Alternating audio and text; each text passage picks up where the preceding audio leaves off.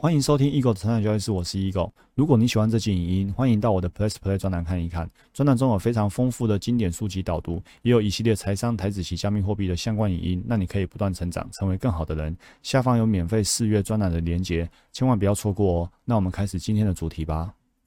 欢迎回到我们成长交易室，我是 Eagle。我们在前一集影音呢聊到说，一定呢要让自己觉得这些事情呢与我们有关。很多时候呢，一个重大的成长升级机会呢。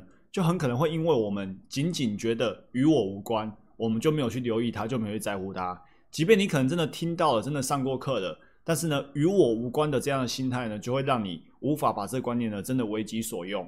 所以这期呢，我们要学习说有没有什么方法呢，可以让我们不要错过升级成长的机会。好，那当错过什么时候呢？不可怕，最可怕的不是说错过了什么重要的观念，或错过什么升级的机会。而是呢，自己根本就不知道自己错过了哦，那这损失才是最大。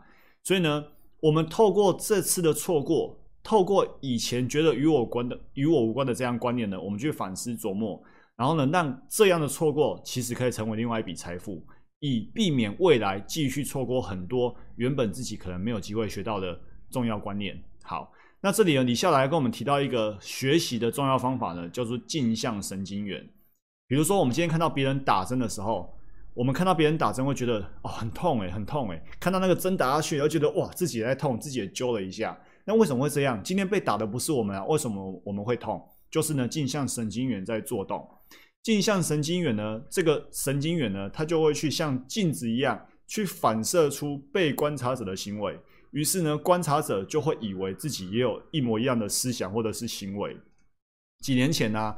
科学家一开始发现这观察的时候啊，想要去投稿一个 Nature 杂志，就那杂志呢还拒绝了这篇文章的刊登。他说呢，我看不出这个镜像神经元呢有什么实际的实际的意义哦，所以就被拒绝掉了。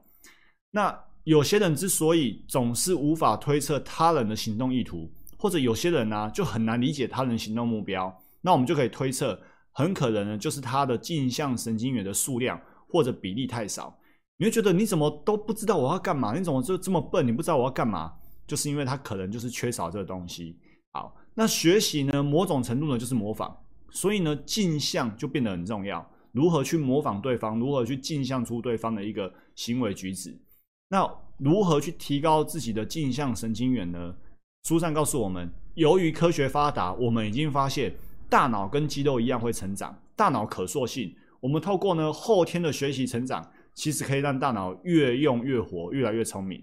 那但是呢，这个镜像神经元啊，它的特色是对人有反应，而不是对物有反应。比如说呢，今天是看到你弹着吉他好帅，所以呢，我也想要弹吉他，而不是而不是说，呃，我看到吉他本身就觉得很喜欢，然后呢，我就爱上了吉他。所以呢，镜像神经元呢，会爱上的是那个人做那件事情，而不是呢，真的喜欢那个物品而已。以前的模仿呢，都是看到真人去弹的那个吉他，真人的行为，这个时候镜像神经元才会做动。所以啊，我们说学习本身就是一种社交行为，自己学、自学，从来就不是一个默默，不是一个人默默的独自学习，是因为你真的见到有人做到了，甚至呢，你见到即便这个人有缺点，他竟然也做到了，于是你会觉得那我也可以。所以呢，有一句话说。想要做到，想要学起来，你就要从物理上的去接近你要的目标。这件事情很重要哦。像书上就举了一些故事、一些例子。有一个人呢，为了成为中央电视台的一个一个记者，然后呢，他就为了想要成为记者，他就让自己从偏乡，然后搬到都会区里面，然后为了可以进到这个电视台里面，他就看他那些已经进去的人，他们都读了哪些学校。于是呢，他又去读国外的学校。哎，国外学校不是越走越远吗？不，因为呢，很多人都从那国国外的那间学校毕业的，所以他为了可以进中央电视台，所以呢，他就去读同样的那间国外学校。这就是真的从物理上接近目标，真的把自己来到那个环境里面。OK，好，我们学一个结论。结论呢，就是信息传达本身不是教育，顶多是出版。就好像我们今天呢写了什么文字，跟你说了什么，你收到这个讯息的，其实呢就只是接收到而已。真正的教育呢，一定是有效的社交，一定是呢群体共同成长，耳濡目染的教育呢，才是真正有效的教育。因为呢，见到真正做到的人很重要。你可以见到，哎，即便他有缺点，他竟然也可以做，也可以做到，这个呢也更重要。所以呢，我们都不要让自己隔离开来，我们要想办法呢，去尽量靠近那些优秀的人，不用怕说有跟他们有太多的交往，越多越好。那见到你就能产生镜像神经元的刺激。所以呢，一切的关键呢，就是不要再认为这件事情跟我没有关系了哦，它关系很密切，而且呢，你要从物理上的去靠近目标。那最后我要为你补充的是啊，有些我们想要的目标，比如说有些成功人士可能是无法碰到的，比如说他可能已经过世了，或者他高不可攀。好，比如说巴菲特，其实巴菲特是可以见到的哦，他股东会上你就可以参加他的股东会，就可以在现场见到他，对不对？那比如说像《超级绩效》书里面提到啊，作者是马克。然后马克有一个徒弟啊，就住在马克的家里面。然后呢，书上就有提到，那个徒弟呢，就跟着马克一起坐绿色的椅子啊，然后一起一起刮体毛啊，一起减肥等等的，就是从物理上接近了他这个仰望的一个师傅。然后最后呢，他的绩效就跟着他师傅一样得到超级绩效。所以，如果我们有办法从物理上靠近，我们就从物理上靠近。